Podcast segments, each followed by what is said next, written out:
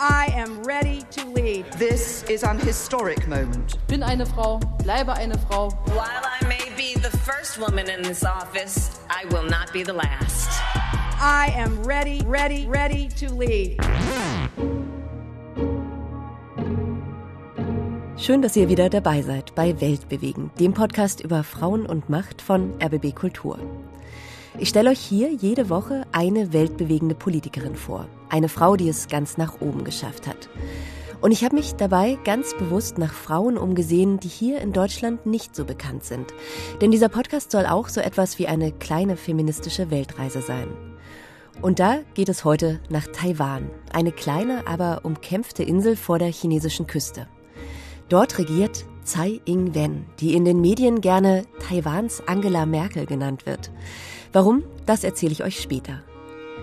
Bei ihrer Wiederwahl im Januar 2020 erreichte Tsai Ing-wen ein Wahlergebnis, von dem die CDU selbst in den besten Merkel-Jahren nur träumen konnte.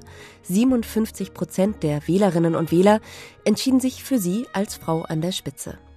Ein Grund für ihren Erfolg ist, dass Tsai Ing-wen klar und deutlich ihre Meinung sagt, auch wenn sie damit manche vor den Kopf stößt. Wie hier auf einem Podium der amerikanischen Harvard-Universität. In a democratic society, in an open society, that seems to be rather normal when we speak louder. Uh,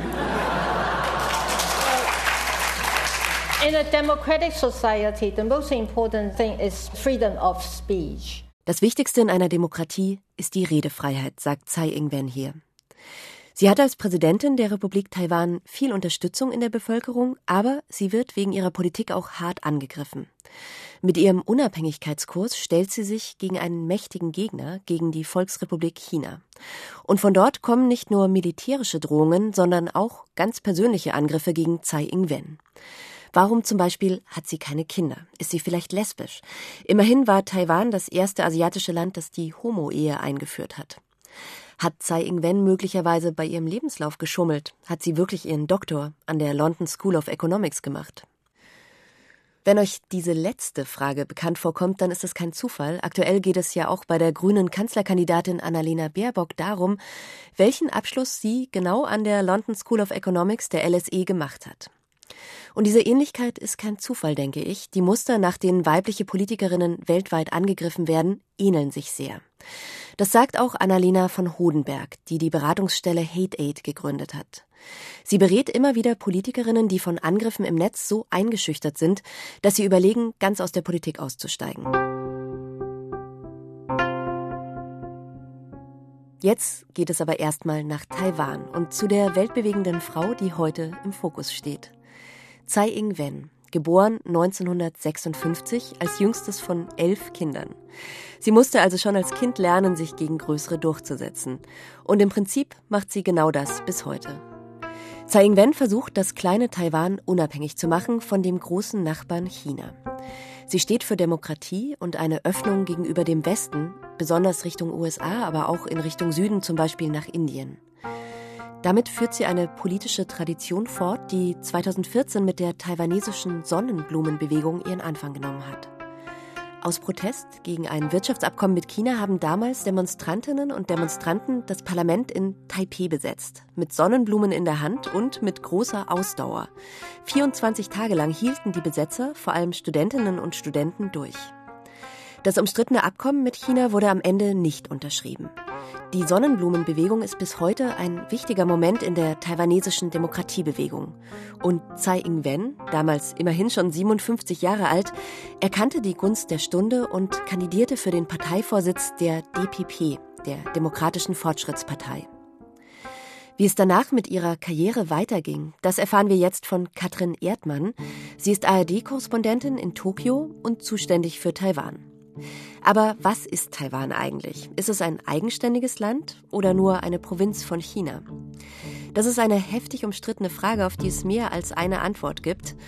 Und das heißt ja auch für Tsai Ing-wen, es ist gar nicht so klar, ist sie überhaupt ein Staatsoberhaupt oder ist sie eigentlich nur eine Provinzpolitikerin? Ja, sie ist natürlich Staatsoberhaupt, aber klar, es ist alles eine Frage der Perspektive. Aber Tsai Ing-wen beantwortet das in der Regel so. 我们中华民国台湾是一个国家，是一个主权独立的国家啊。 我们人民有权利选出自己的总统。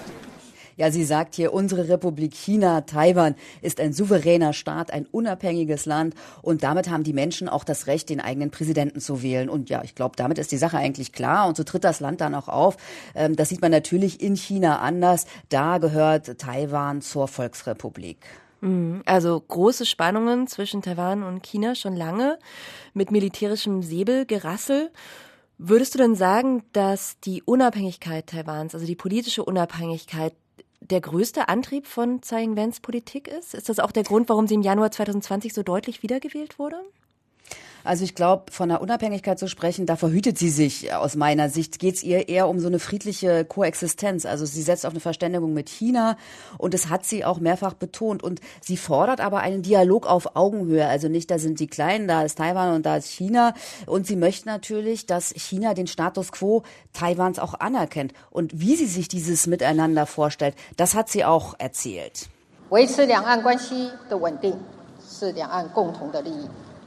我们有决心维持两岸的稳定，但这不是台湾可以单方面承担的，而是双方共同的责任。Also sie sagt hier, die Stabilität der Taiwan-China-Beziehungen zu wahren ist im gemeinsamen Interesse von beiden Seiten und ihre Seite wäre entschlossen, diese Stabilität zu bewahren. Aber na klar, Taiwan reicht eigentlich die Hand in Richtung China. Taiwan könnte das nicht alleine schultern. Es ist einfach eine Verantwortung von beiden Seiten. Und für Tsai Ing-wen ist Taiwan ja bereits auch ein unabhängiger Staat, der Republik China Taiwan heißt. Man muss das also nicht immer noch extra erklären. Mhm. Aber es ist natürlich ein Drahtseilakt. Wir sprechen da später nochmal drüber, wie sie das auch diplomatisch löst, also wie sie da kommuniziert. Woher kommt dieser Wunsch nach Unabhängigkeit gegen die großen Widerstände, also der Wunsch nach Unabhängigkeit ihrer Heimat? Also ich denke, sie ist durch und durch Demokratin, auch wenn man sich so ein bisschen ihren Lebenslauf anguckt. Also sie lebt eigentlich, wofür sie steht. So, sie kommt nicht aus einer Politdynastie. Der Vater, der war ein wohlhabender Geschäftsmann, eher äh, aus dem ländlichen Süden der Insel. Sie ist aufgewachsen mit zehn weiteren Geschwistern, also elf insgesamt. Und ich glaube, all das prägt einen Menschen. Ähm, ebenso auch wie ihre Zeit im Ausland. Sie war in London. Sie ist ja Juristin, hat dort promoviert. Sie hat dann lange auch an der Uni gelehrt. Sie hat sich sich auf internationalem Parkett bewegt. Sie war Abgesandte für die WTO-Verhandlungen. Und 2004 ist sie dann in die Demokratische Fortschrittspartei eingetreten und schon vier Jahre später war sie Parteivorsitzende. Und ich denke, sie hat dann ja 2016 erstmals die Mehrheit für ihre Partei bei den Präsidentschaftswahlen seit Beginn überhaupt demokratischer Wahlen 1996 geholt. Ich denke, ihr ist es gelungen, aus der DPP einfach eine Volkspartei zu machen und sich selber auch immer als sehr authentisch zu präsentieren. Sie gilt eben als verlässlicher Partner mit einem klaren Ziel, die sich einfach durch nichts so sehr leicht umhauen lässt. Es gibt ja so einen großen politischen Mobilisierungsmoment in Taiwan, die Sonnenblumenbewegung 2014. Und so wie ich das gelesen habe, waren da besonders viele Frauen aktiv in den Demonstrationen. War das ein wichtiger Moment für Ing-wen? Also da muss man schon noch mal ein bisschen weiter zurückgehen. Also das Frauenengagement, das liegt tatsächlich äh, weniger in der Sonnenblumenbewegung von 2014 als eigentlich im politischen Widerstand, den es schon auch früher gab. Also zum Beispiel zu Zeiten der Diktatur gab es sehr viele weibliche Mitstreiterinnen und auch bei der Demokratiebewegung 80er und 90er Jahren, da waren viele feministische Gruppen ganz vorne. Bei der Sonnenblumenbewegung waren es in erster Linie allgemein Studierende und auch männliche Studierende. Also das richtete sich ja maßgeblich gegen eine Annäherung an China. Das hatte jetzt erstmal auch nichts Feministisches so, ne? Und Zeit tatsächlich hat sich auf die Seite der Demonstrierenden gestellt und klar konnte sie dadurch auch viel Zuspruch gewinnen, vor allen Dingen natürlich bei jüngeren Leuten. Und ganz allgemein muss man sagen, dass sie äh, die Frauen fördert, beziehungsweise auch auf Gleichberechtigung achtet, das war auch längst überfällig. Mhm, aber interessant, also es hat eine gewisse Tradition, dieses Feminismus feministische Engagement in Taiwan. Jetzt aber erstmal noch zu diesem politischen Unabhängigkeitskurs. Also wir haben ja schon gesagt, es ist heikel, da zu navigieren, weil einerseits natürlich wirtschaftliche Abhängigkeit. China ist militärisch völlig übermächtig. Wie agiert Tsai Ing-wen denn da in dieser Zwickmühle? Ja, das ist tatsächlich eine wahrscheinlich tägliche Herausforderung. Es ist nicht einfach, denn China ist tatsächlich ja auch der wichtigste Handelspartner. Ähm, aber Tsai Ing-wen wirbt seit langem sehr offensiv für so eine genannte Südwärtspolitik. Also da geht es darum, stärker mit Indien, Vietnam, den Philippinen und Indonesien zusammenzuarbeiten. Sie wirbt auch seit langem bei einheimischen Unternehmen dafür, die Produktion von China anderswohin zu verlagern, also entweder zurück nach Taiwan oder in andere Länder, eben in ihrer Südwärtspolitik. Einer der größten Erfolge konnte sie tatsächlich vergangenes Jahr verbuchen. Der Handyproduzent Foxconn, der gab bekannt, dass er einen Teil seiner Produktion nach Vietnam verlagert. Und natürlich setzt sie auch ganz stark auf die USA. Das hat man ja auch unter Trump gesehen. Ähm, sie erhofft sich ein gemeinsames Handelsabkommen. Da hat sie tatsächlich auch schon schmerzhafte Kompromisse gemacht, weil sie die Einfuhr von US-Schweinefleisch zugelassen hat. Und da haben ihr tatsächlich taiwanische Landwirte äh, sehr übel genommen. Und man kann auch sagen, sie hat äh, von diesem Handelskrieg zwischen China und den USA profitiert, denn nicht nur sie, sondern das Land hat sich einfach als verlässlicher Partner natürlich aus gutem Grund einen Namen gemacht. Also gerade wenn es um diese Lieferketten geht und äh, gerade was Spitzentechnologie und Halbleiter angeht, da ist ja auch Deutschland ganz stark auf Taiwan angewiesen. Und letztes Jahr oder auch in den Jahren eigentlich schon davor hat äh, Taiwan auch sehr viele Waffen gekauft von den USA. Mhm. Ja, unter Ex-Präsident Trump ist das massiv vorangetrieben worden. Aber natürlich kann man sagen, es ist äh, immer noch ein Navigieren und natürlich ist es, wie du auch sagst, so Taiwan die ganze Verteidigungspolitik. Also sie rüsten ja auf ganz stark, aber natürlich äh, gegen China kommen sie gar nicht an und sie versuchen natürlich für sich zu werben und hoffen natürlich, dass im Falle eines Angriffs dann die USA ihm beispringen würden, was aber keineswegs ausgemacht ist. Mhm. Ja, Trump hat ihr ja gratuliert. Das war, ging ja wirklich durch die Nachrichten, dass er ihr gratuliert hat, was ja auch ein Zeichen ist für diese enge Beziehung, die sie da aufgebaut hat. Ne? Und jetzt ist natürlich eine neue Regierung, muss man mal gucken, ob das so hält, die Allianz. Ja. Katrin, wie ist denn die Lage aktuell in Taiwan? Also wir haben ja gesehen, in Hongkong zum Beispiel haben sich die Proteste zugespitzt. Verschärft China jetzt damit einhergehend auch den Kurs gegen Taiwan? Also es gab ja immer diese Devise ein Land, zwei Systeme. Wir sind so, ihr könnt demokratisch sein. Aber jetzt durch Hongkong hat sich ja wahrscheinlich die Politik da auch ein bisschen gedreht.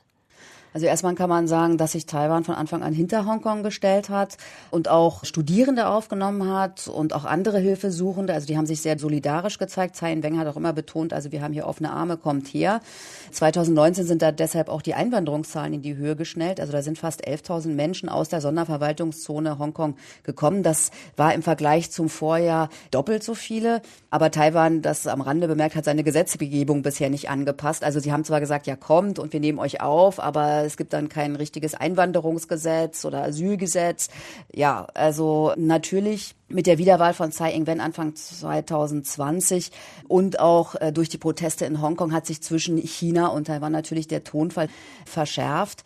China ist ja in Hongkong mit Härte vorgegangen wollte das auch als Warnung an Taiwan verstanden wissen, aber natürlich hat das in Taiwan genau den gegenteiligen Effekt äh, ausgelöst. Also die Menschen haben sich stärker denn je mit Taiwan identifiziert und haben Sorge, oh Gott, China greift uns möglicherweise an. Also es gibt tatsächlich eine große Skepsis gegenüber der Formel ein Land, zwei Systeme und eine große Skepsis gegenüber dem Konsens von 1992, auch inzwischen sogar bei der China-nahen Opposition, die sich auch davon distanziert hat, weil man gemerkt hat auch, dass man so keine Wahlen mehr in Taiwan mhm. gewinnen kann. Also die Unabhängigkeit ist einfach wirklich Konsens über die politischen Fronten hinweg, könnte man sagen. Ja, ich glaube, das ist schon so geworden. Ne? Also das äh, hat sich China so ein bisschen in Anführungszeichen vielleicht vermasselt oder auch anders vorgestellt. Ne? Mhm. Die Drohgebärden einfach nicht helfen. Was ja auch ein Kampfmittel ist im Taiwan-China-Konflikt, ist ja Netzpropaganda. Also da gibt's auch politische Angriffe auf Tsai Ing-wen. Sind das noch politische Angriffe oder geht es dann schon so ins Persönliche? Also wird sie da auch persönlich angegriffen? Also grundsätzlich glaube ich, dass es in so einer Position ganz normal ist heutzutage, dass man auch persönlich schon mal angegriffen wird. Natürlich auch von der Opposition, auch das gehört zum äh, Geschäft. Und dann ist es natürlich immer die Frage, ja, China, ne, wo haben die ihre Finger mit drin, um gegen Zeiss Politik mobil zu machen. Da hat die Regierung immer wieder betont, sie versucht mit Transparenz darauf zu reagieren und auch mit Kampagnen entgegenzusteuern. Dementsprechend momentan wird natürlich viel über Corona geredet.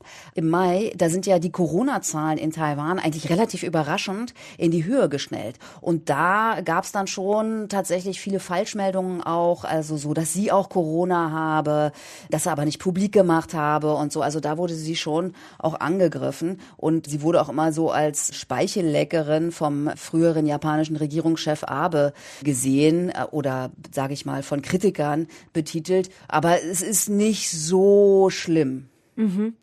Und würdest du sagen, dass da auch eine Rolle spielt, dass sie eine Frau ist? Also spielt ihr Geschlecht eine Rolle? Sie ist ja die einzige Staatschefin weit und breit.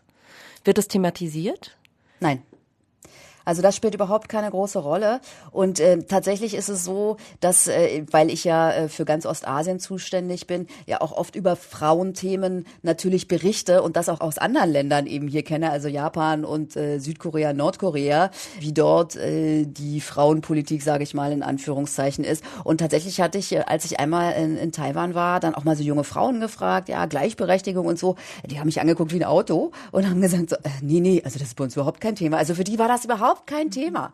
Das fand ich so erfrischend und wirklich auch sehr erstaunlich, dass ich dachte, ach so, ja dann. Ja, also das wird da sehr als selbstverständlich angesehen, Gleichberechtigung. Ja, so sexistische Propaganda würde dann vielleicht auch gar nicht auf so einen fruchtbaren Boden fallen.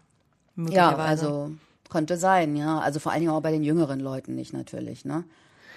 Diese Polarisierung und diese Angriffe, die es ja dann eben auch gab, haben ihr bei der Wahl dann sogar genützt. Also das Ergebnis war ja wirklich stark, also 57 Prozent. Hat China dazu beigetragen, Tsai Ing-wen wirklich zur Symbolfigur des Widerstandes zu machen, durch diese Propaganda auch? Also ich glaube weniger, dass es so der Widerstand war, denn ihre Haltung hat sich ja im Prinzip gar nichts verändert seit ihrem ersten Amtsantritt. Aber klar, natürlich muss man sagen, das, was in Hongkong passiert ist, war eigentlich das Beste, was ihr hat passieren können. Denn bei den Kommunalwahlen 2018, da hat die Demokratische Fortschrittspartei noch eine sehr, sehr schwere Niederlage hinnehmen müssen. Ich war damals auch dort und hatte darüber berichtet. Da war nämlich ihr Sieg 2020 längst keine ausgemachte Sache. Ja, und dann kam Hongkong und dann haben sich vor allem junge Menschen, die zum Teil auch viel radikaler sind als Tsai, gesagt, ja, die, die unterstützen wir und weil sie eben auch so straightforward geht natürlich. Tsai Ing-wen, eine Frau, die ihren Weg geht. Und zwar so konsequent, dass auch junge Menschen in ihr eine Hoffnung auf mehr Demokratie sehen. Und das, obwohl sie demnächst 65 Jahre alt wird. Offensichtlich hat Tsai Ing-wen einen guten politischen Instinkt. Und sie weiß, wo sie Unterstützung von Jüngeren braucht zum Beispiel von Audrey Tang, die bei Amtsantritt mit 34 Jahren die jüngste Ministerin war, die Taiwan je hatte. Audrey Tang ist Hackerin, Schulabbrecherin, Transgender, eine super spannende politische Quereinsteigerin, über die ich am liebsten gleich eine ganze eigene Folge von Weltbewegend gemacht hätte. Als Digitalministerin steht Audrey Tang an vorderster Front beim Kampf gegen Netzpropaganda aus China. Und die hat dermaßene Ausmaße, na, und die hat solche Ausmaße erreicht inzwischen, dass Beobachter von einem regelrechten Desinformationskrieg sprechen. In diesem virtuellen Krieg um die Meinungshoheit wird auch Tsai Ing-wen zur Zielscheibe, wie wir gerade von der ARD-Korrespondentin Katrin Erdmann gehört haben. Netzhass als politische Waffe das gibt es auch in Deutschland. Die Beratungsstelle Hate Aid hat sich darauf spezialisiert, Betroffenen von digitaler Gewalt zu helfen.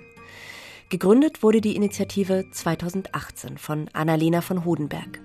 In einem Schaltgespräch hat sie mir erzählt, dass gerade Politikerinnen eine wichtige Klientel in der Beratung von Hate Aid sind. Tendenz steigend. Politikerinnen, also gerade auch Frauen, die sich eben in der Politik engagieren, sei es auf der kommunalen Ebene oder auch in der Bundespolitik, wenden sich immer öfter an uns, weil sie eben zum Teil wirklich massiver und ja auch häufiger angegriffen werden im Netz ähm, als Männer und eben ja vor allen Dingen auch ähm, sehr klare geschlechtsspezifische Gewalt da abbekommen und ähm, das kann man bei uns in der Beratung eigentlich sehr gut beobachten, ja.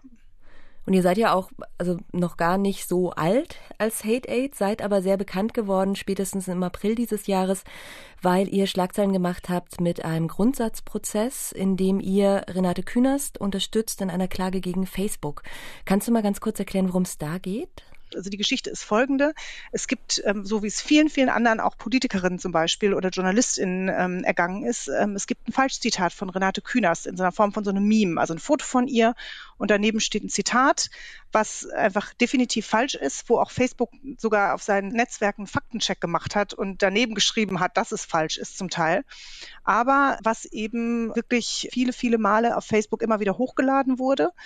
Und jetzt ist es eben so, Renate Künast müsste jetzt bei Facebook wirklich alle Profile, versteckte Gruppen und so weiter. Das müsste sie alles durchforsten und alle diese Falschzitate finden, die dann bei Facebook melden und dann würde Facebook die auch löschen.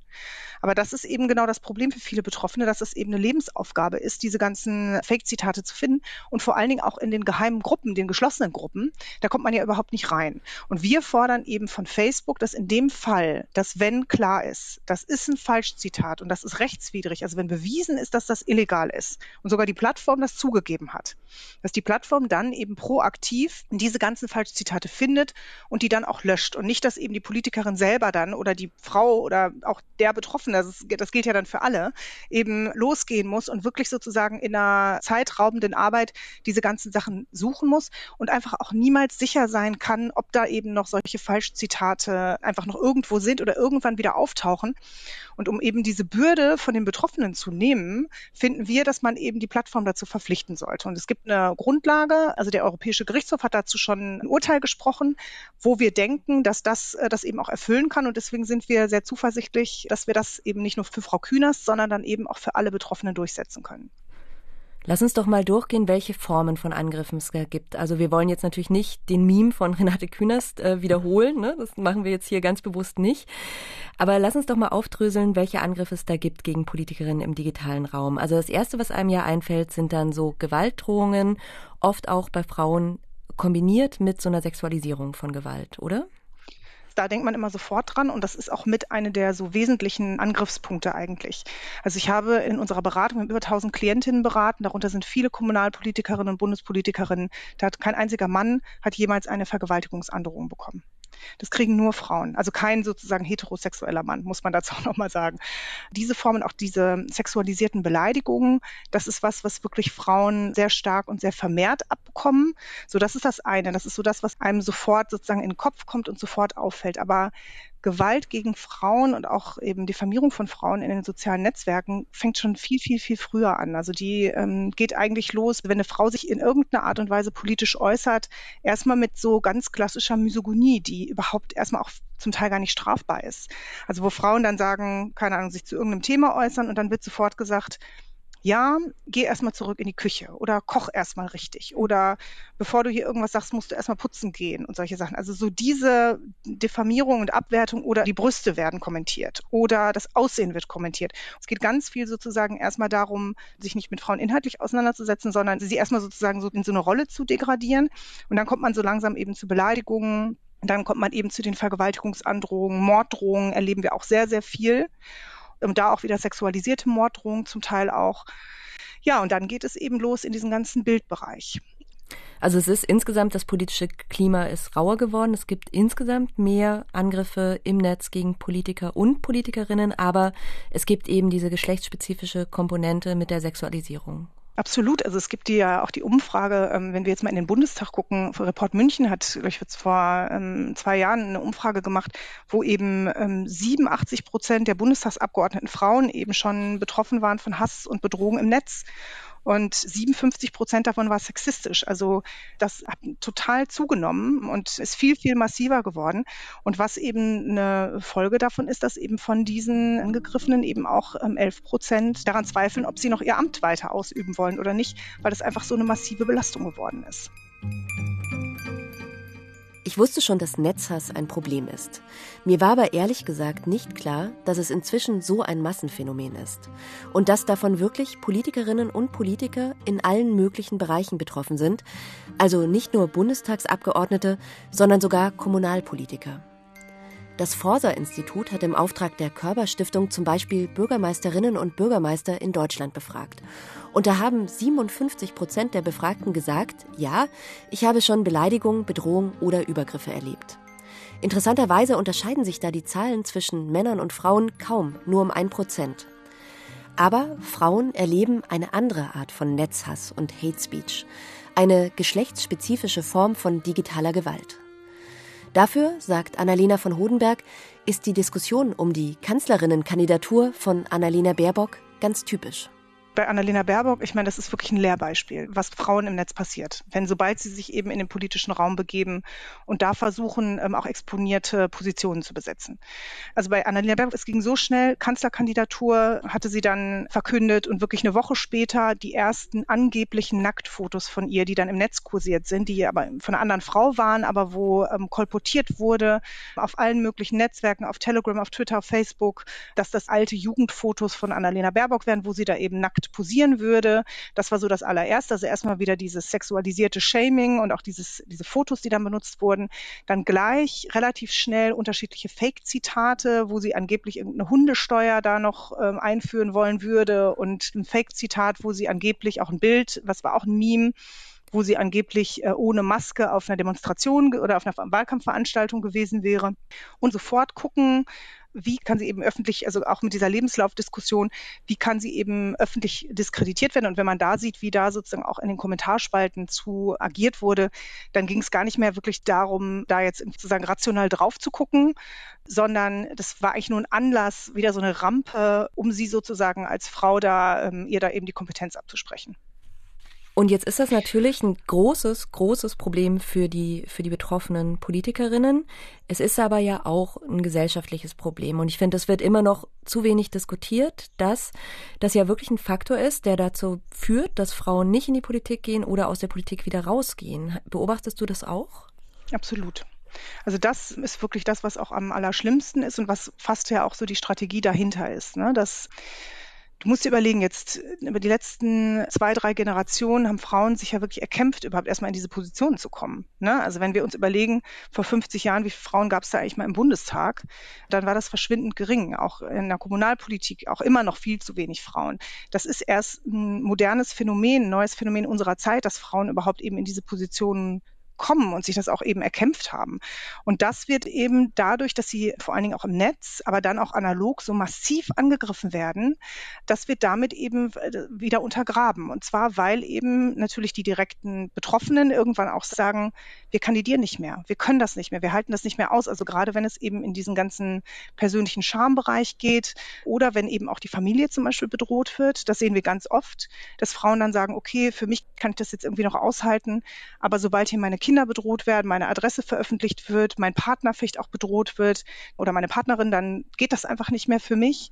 Und wir sehen, dass natürlich dadurch, dass es im Netz passiert und so vor aller Augen, wir als Gesellschaft, also die jungen Frauen in der Gesellschaft das eben auch sehen, Frauen, die vielleicht auch darüber nachgedacht haben, sich politisch zu engagieren, vielleicht auf kommunaler Ebene ein Amt zu übernehmen oder vielleicht auch für den Bundestag zu kandidieren und die dann einfach sagen, will ich mir das wirklich antun? Und da ist es eben so, dass viele sagen, vielleicht mache ich das dann doch lieber nicht. Das heißt, ihr habt bei Hate Aid, habt ihr in der Beratung wirklich Frauen, die sich mit der Entscheidung tragen, ich bin jetzt vorgeschlagen worden, guter Listenplatz, aber ich weiß nicht, soll ich das nehmen, weil ich habe gehört, es gibt ja diese Angriffe. Genau, ja. absolut haben wir absolut. Und wir haben auch Kommunalpolitikerinnen, die sich jetzt gerade wo im, im Zuge ähm, vor diesen ganzen lokalen ähm, Wahlen sich an uns gewandt haben und sozusagen mit Angst, ne? also präventiv schon wirklich mit Angst und Sorge an uns gewandt haben und eben auch ähm, in der Beratung geäußert haben, dass sie eben äh, darüber nachdenken, ihre Kandidatur doch zurückzuziehen, weil sie eben nicht wissen, ob sie das verpacken können, ob sie das stemmen können, ob sie damit, ähm, also weil das Problem ist auch auf, gerade auf der kommunalen Ebene die sind ganz alleine da. Die kriegen vielleicht noch eine Ehrenamtspauschale, viele machen das ja umsonst und die haben halt kein Team hinter sich, das auf Social Media, wenn da diese ganzen Kommentare kommen, wenn da eben diese Fotos veröffentlicht werden. Also so, wir haben ja über diesen Kühnersfall geredet. Man muss sich dann halt hinsetzen und alle Kommentare suchen und melden. Man muss einfach unglaublich viel Zeit investieren und die eben sagen, wir schaffen das einfach nicht, wir können das überhaupt nicht bewältigen und deswegen dann eben darüber nachdenken, ja, entweder ihre Kandidatur zurückzuziehen oder eben gar nicht erst zu kandidieren. Jetzt steckt ja auf der anderen Seite auch natürlich enorm viel Arbeit dahinter, das immer wieder hochzuladen, die Memes zu verändern, sodass sie nicht mehr gleich sind, dass man sie dann nicht mehr entfernen kann. Man hat ja immer diese frustrierten Netztrolle, also einzelne, womöglich Männer im Kopf. Sind das denn Angriffe, die auch systematisch sind? Also weiß man ein bisschen was über die Hintergründe, wer dahinter steckt, hinter diesem immer wieder Hochladen? Wir wissen, dass äh, gerade bei Politikerinnen, dass es da eine ganz klare Systematik gibt. Also der Großteil der Nachrichten, die die auch bekommen, die auch angezeigt werden, das ähm, sagt unter anderem das BKA, aber zum Beispiel auch die Zentralstelle für Cyberkriminalität in Nordrhein-Westfalen, die kommen aus dem rechten und rechtsextremen Bereich, über 70 Prozent. Und wir wissen, dass ähm, es eben im Netz, dass das mittlerweile sozusagen die probate Strategie von rechten und rechtsextremen Netzwerken ist, Frauen im Netz und gerade auch Politikerinnen, emanzipierte Frauen, was ja ganz klar sozusagen gegen das ideologische Weltbild verstößt, die eben auch anzugreifen und zu versuchen, auch weil sie als leichtere Opfer sogar innerhalb der Szene wahrgenommen werden, die anzugreifen und die eben zu diskreditieren. Und dafür gibt es zum Teil wirklich strategisch sehr gut organisierte Netzwerke. Ein sehr bekanntes ist das Reconquista Germanica. Das waren 7000 NutzerInnen, also Rechte und Rechtsextreme, die 2016 vor der Bundestagswahl aktiv waren und da eben wirklich sehr massiv Menschen angegriffen haben im Netz und die dann eben sich ganz viele falsche Accounts, Fake-Accounts machen, die sich sehr genau ihre Opfer aussuchen und dann eben sagen, okay, um 20 Uhr gehe ich auf das Profil, gehen wir alle gemeinsam auf das Profil von der und der Politikerin und dann fangen wir an, die anzugreifen. Und wenn man sich überlegt, das waren 7000 Leute, wenn die alle fünf Fake-Accounts haben, dann sind das schon 35.000 Stimmen, die gleichzeitig agieren.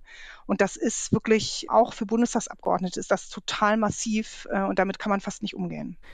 Jetzt sprechen wir ja in dieser Episode von Weltbewegend über Tsai Ing-wen, was ja eine ganz andere Konstellation ist als jetzt hier bei uns vor der Bundestagswahl. Die ist ja sehr im Fokus, weil sie eben die Unabhängigkeit von China versucht durchzusetzen.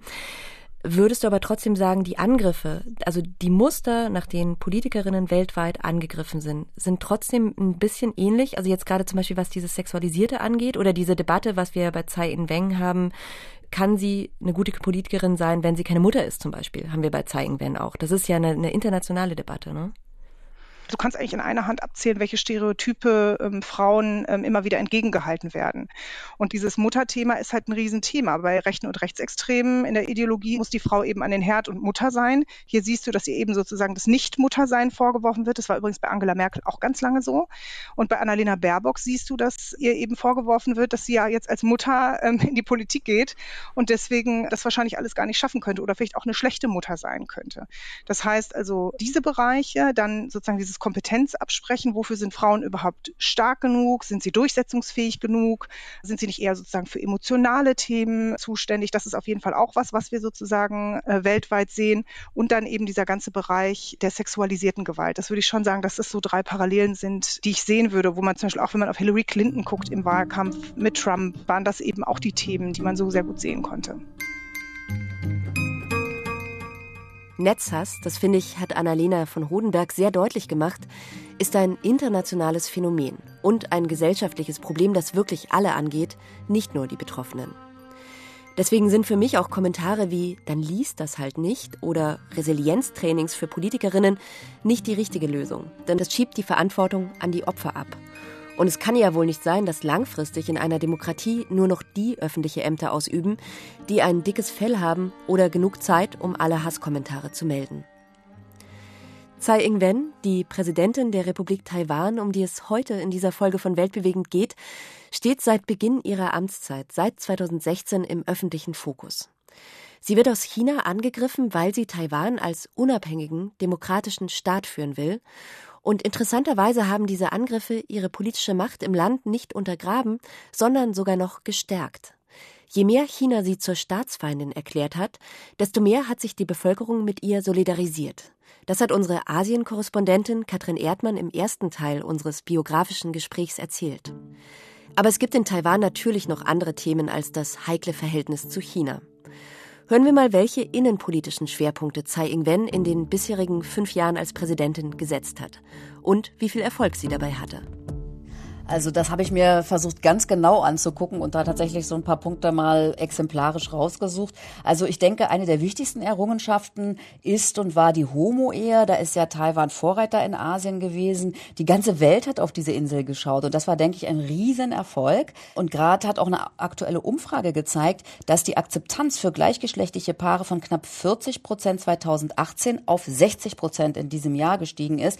Und das ist schon eine erstaunliche Entwicklung, weil es ja doch auch ein konservatives Land ist. Und es gibt ja schon auch Menschen, die das äh, auch geheim halten oder noch nicht ihren Eltern mitteilen wollen. Und das finde ich ist schon wirklich was Besonderes. Und das kann sie sich auch zu Recht, denke ich, mit auf die Fahnen schreiben.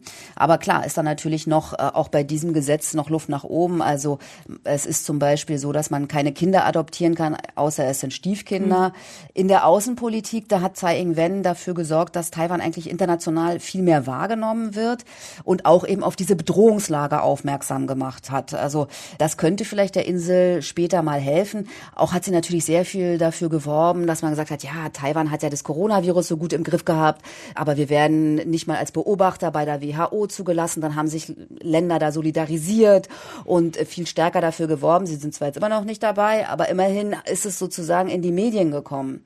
Dann gab es auch den Ausstieg aus der Atomenergie. Das ist ein bisschen zweischneidige Sache. Also einerseits wurde dieser Atomausstieg bis 2025 beschlossen, sollte vor allem durch Wind- und Wasserkraftwerke ersetzt werden. Jetzt ist ein weiteres äh, Referendum darüber geplant, wie es denn da weitergehen soll. Ja, dann gibt es sicher ein weiteres Thema, das ist die Rentenpolitik. Das ist ein sehr lokales Thema, aber das hat natürlich viele Menschen beschäftigt. Da hat sie alte Privilegien abgeschafft. Also die alten, sage ich mal, Militärs hatten noch Konten, wo sie ihr Erspartes drauf hatten. Und da haben sie tatsächlich sage und schreibe 18 Prozent Zinsen bekommen. Dass denen das nicht gefiel, als sie das abgeschafft hat, das kann man sich gut vorstellen. Aber da hat sie tatsächlich auch Mut bewiesen, ne, um zu sagen, ja, wir schneiden jetzt mal die alten Zöpfe ab, auch weil das unserem Land schadet. Dann in, so um da bei der Wirtschaftspolitik, da hatte ich ja schon auch ein bisschen was gesagt zu bleiben, aber sie konnte eben auch Investoren ins Land holen. Man muss aber sagen, das Lohnniveau ist nach wie vor gering. Die Löhne stagnieren seit etwa 20 Jahren. Und da gibt's natürlich auch einen Unmut. Also da muss sie schon noch ein bisschen nachlegen. Also der Mindestlohn ist relativ gering und die Mieten sind hoch. Das sind ja auch Probleme, die man aus anderen Ländern kennt. Und sicher auch bei dem Thema Dürre im Land äh, muss sie auf lange Sicht schon noch was reißen, sage ich mal. Also ja hat die Regierung versäumt, vorzusorgen, zum Beispiel mit Wasserspeichern. Das sind schon sehr lokale Themen, mhm. aber das sind natürlich Themen, die viele Menschen in Taiwan auch beschäftigen. Ja, klar, und die den Alltag natürlich viel mehr prägen als dieser wabernde Konflikt, also die wirklich sehr konkret mit, mit der Alltagssituation mhm. zu tun haben, ja. Ja, ganz genau. Und sie ist ja die erste Frau an der Spitze, also wie Angela Merkel auch. Und du hast aber gesagt, es gibt diese Selbstverständlichkeit für feministische Themen in Taiwan auf der anderen Seite. Also heißt das, es ist überhaupt kein Thema, dass da erstmals in der Geschichte eine Frau an der Spitze des Landes steht? Also wenn überhaupt, dann wird es eher positiv gesehen. Dann sieht man es sozusagen als Fortschritt, dass es eine weibliche Regentin gibt. Und vielleicht ist es dann in dem Zusammenhang auch erwähnenswert, dass äh, Tsais Kabinett das weiblichste in der Geschichte Taiwans ist. 42 Prozent sind Frauen. Würde Taiwan im UN-Ranking aufgeführt, was es nicht ist, weil das da mit China zusammengenommen wird, dann würde es auf Platz 19 landen und mal eine Vergleichszahl, also Deutschland liegt auf Platz 49. Also man kann schon sagen, ja, Taiwan ist eine kleine, feine Insel, die an ganz vielen Punkten tatsächlich ganz viele Besonderheiten hat. Ja, ich denke, das kann sich schon äh, sehen lassen. Ja, in Deutschland haben wir 31 Prozent derzeit im aktuellen Bundestag an Parlamentarierinnen. Das ist wirklich weit hinter Taiwan in dem Fall, ja. Mhm. Und thematisiert sie ihr Frausein oder fährt sie mehr diesen Kurs, ich bin ein Neutrum? Also, naja, es, es, gab, es gab wirklich in den, in den Podcasts, die wir bis jetzt hatten, es, es gibt so zwei, zwei Varianten davon, ne? Also, wenn Frau dann so richtig oder ihr das so ein bisschen unter die Decke fallen lassen. Sie geht ja gegen ein Klischee ganz deutlich an, gegen ein schlechter Klischee. Und zwar, treibt sie sehr aktiv, wie du auch schon gesagt hast, die militärische Aufrüstung voran. Also ein klassisches Männerthema eigentlich. Ja, also grundsätzlich muss man sagen, also sie ist jetzt nicht der Typ, ob sie jetzt ein Neutrum ist, das finde ich, nee, ich finde, nur weil man jetzt nicht super weiblich ist, ist man noch längst kein Neutrum, finde ich. Also sie ist halt, ich glaube, sie ist einfach Juristin, so ein bisschen so eine trockene Juristin, würde ich vielleicht sagen, ja. Also sie ist sehr sachorientiert und sie konzentriert sich einfach auf die Arbeit. Und dass sie die militärische Rüstung oder Aufrüstung vorantreibt, das hängt einerseits mit der gewachsenen Bedrohung zusammen, weniger mit ihrem Geschlecht tatsächlich und, das muss man vielleicht auch wissen, sie ist qua Funktion auch Oberbefehlshaberin der Streitkräfte. Und warum sie das so vorantreibt, das hören wir uns jetzt nochmal an. 示弱退让不会带来和平，只有自我准备充足，凭借着坚实的防卫决心和实力，才能保障台湾的安全，维护区域的和平。 Also sie gibt sich hier sehr kämpferisch. Sie sagt so sinngemäß Schwäche zeigen und Zugeständnisse machen. Das wird keinen Frieden bringen. Man muss halt ausreichend vorbereitet sein. Und das kann man eben nur mit einer entschlossenen, starken Verteidigung. Und nur so könne man eben auch Taiwans Sicherheit garantieren. Sie will aber auch gleichzeitig so ein bisschen Begeisterung fürs Militär wecken, denn die Armee ist marode, die Leute sind schlecht ausgebildet, es gibt veraltetes Material. Also deshalb hat das auch so ein bisschen noch eine andere Komponente. Mhm man liest ja, aber ich meine, das ist natürlich so der Blick von außen auf Taiwan, aber ich habe da schon bei der Vorbereitung so Überschriften gelesen wie Taiwans Angela Merkel. Und es fielen ja gerade schon die Stichworte irgendwie sachlich, nüchtern. Also würdest du sagen, an dem Vergleich ist was dran? Findest du die beiden irgendwie vergleichbar? Also so wie du Tsai Ing-wen erlebst und Merkel? Also ich persönlich äh, finde, das ist ein hinkender Vergleich. Ich glaube, die Tsai Ing-wen, also jedenfalls so wie ich sie gesehen habe, ist sie sehr viel herber als Angela Merkel. Es fehlt ihr auch an Charisma. Sie hat daran ein bisschen im letzten Wahlkampf gearbeitet. Also sie hat viele soziale Projekte besucht. Sie versucht volksnah aufzutreten. Sie tritt auch in YouTube-Videos auf. Aber sie bleibt eben immer so ein bisschen äh, spröde. Andererseits muss man sagen, das ist vielleicht äh, auch gar nicht schlecht in so Zeiten, wo man eben jemand braucht, der seriös ist und glaubwürdig. Also das ist ja auch ein Fund. Was ich persönlich jetzt ein bisschen komisch finde, ist, dass sie sich immer gern mit ihren Katzen ablichten lässt. Das passt irgendwie gar nicht, ne? Aber das ist wohl sehr taiwanisch, habe ich mir sagen lassen. Dann gibt's ja auch immer wieder die Gerüchte, ja, was ist denn jetzt mit ihrem Privatleben? Da sieht man gar nichts und so. Da gibt's schon das Gerücht, sie hätte eine Lebenspartnerin. Aber das ist tatsächlich ihr Privatleben. Das geht niemand was an und das wird eben auch nicht nach außen getragen. Und das ist ja auch ihr gutes Recht. Im Vergleich zu Merkel, ich habe die als Journalistin auch selten, aber auch ein paar Mal erleben dürfen, auch un unter anderem hier in Japan. Und ich finde eben, die, die Merkel hat halt so Witz und Ironie, wenn man jetzt mal von den ganzen anderen politischen äh, Dingen absieht. Das habe ich bei Tsai tatsächlich äh, nie so vernommen. Also ich war ja auch bei Wahlkampfveranstaltungen, da ist zwar viel los und viel Tara und so, aber sie bleibt immer irgendwie, ja, also das ist jetzt nicht so der Humorbolzen, sage ich mal. Aber ich denke, was beide verbindet, sie sind beide wenig emotional, sie gehen eher analytisch an Probleme ran. Mhm. Ja, ich habe so ein schönes Zitat gefunden von Tsai Ing-wen, weil was ich schon wieder sympathisch fand, ist, dass sie sich da auch überhaupt keine Illusionen drüber macht, dass sie eben diesen Charisma-Faktor nicht hat in der Politik und sie hat da Merkel als Vorbild genannt und hat gesagt, ihre Stärke liegt nicht in ihrem Charisma in der Menge, aber ihre Art und ihre Entschlossenheit sind das, was wir brauchen, um ein modernes Land zu regieren. Also spricht über Merkel, aber ich hatte das Gefühl, sie meint eigentlich sich und weiß, dieses Charisma in der Menge ist einfach nicht ihr Ding. Eigentlich ist es ja auch schön, wenn man weiß, aha, das sind meine Stärken und das sind meine Schwächen und sich das auch so nüchtern analysieren kann. Also ich finde, das trifft sie eigentlich ganz gut. Ja. Und dieser nüchterne Stil stört ja ganz offensichtlich die Wählerinnen und Wähler auch nicht. Sie wird ja trotzdem gewählt. Ja, genau. Also ich hatte ja auch schon geschildert, es gab natürlich immer auch andere Gründe von außen her, aber ich glaube, dass man sie schon so für glaubwürdig hält, eben auch gerade auch in den schwierigen Zeiten dieses Land zu führen. Aber das heißt nicht, dass es nicht auch Kritik an ihr gibt. Ne? Und das ist immer so eine Frage, wie lange kann man sowas noch machen? Also wann wird die Kritik vielleicht auch mal überhand nehmen oder ist es Zeit für einen Wechsel? Weil sie einfach zu lang dann im Amt ist und sich das dann irgendwie abnutzt auch und die Leute vielleicht auch anfälliger werden für große Versprechungen oder so. Und ja, also das muss man ja, das muss man vielleicht mal abwarten. Aber ich denke, das Vertrauen in ihre Kompetenzen ist auf jeden Fall erstmal groß. Aber das muss man sicher auf lange Sicht sehen. Also irgendwann kommt vielleicht auch mal noch jemand, der noch vielleicht viel jünger ist oder der auch radikalere Ansichten hat, ne? der ganz klar sagt, nee, also wir wollen jetzt noch eine stärkere Abgrenzung von China und dann noch mehr auf Krawall setzt oder so. Das muss man alles mal sehen und dann auch, wie sie eben die auch internen Probleme und Herausforderungen managt, von denen ich ja gesprochen habe. Ich daran muss ja sich ein Politiker meistens auch messen lassen. Ja, mit der Rente und dem Lohnniveau und der Miete. Ja. Genau, genau diese Themen zum Beispiel, ja. Was würdest du denn abschließend sagen? Also was ist Ihre große politische Stärke? Oder wir haben ja hier auch die Frage oft nach so Female Leadership. Also was, was wäre da Ihr Stil? Diese Sachlichkeit, würde ich sagen, ne? Ja, das auf jeden Fall. Aber ich denke, äh, abschließend gesagt, ist schon ihr Ziel, Taiwan unabhängiger und widerstandsfähiger zu machen durch eben die verschiedenen Initiativen, die sie auf den Weg gebracht hat, eben gerade in wirtschaftlicher Hinsicht. Ich finde es unglaublich, wie viele Facetten Tsai Ing-wen als Politikerin hat.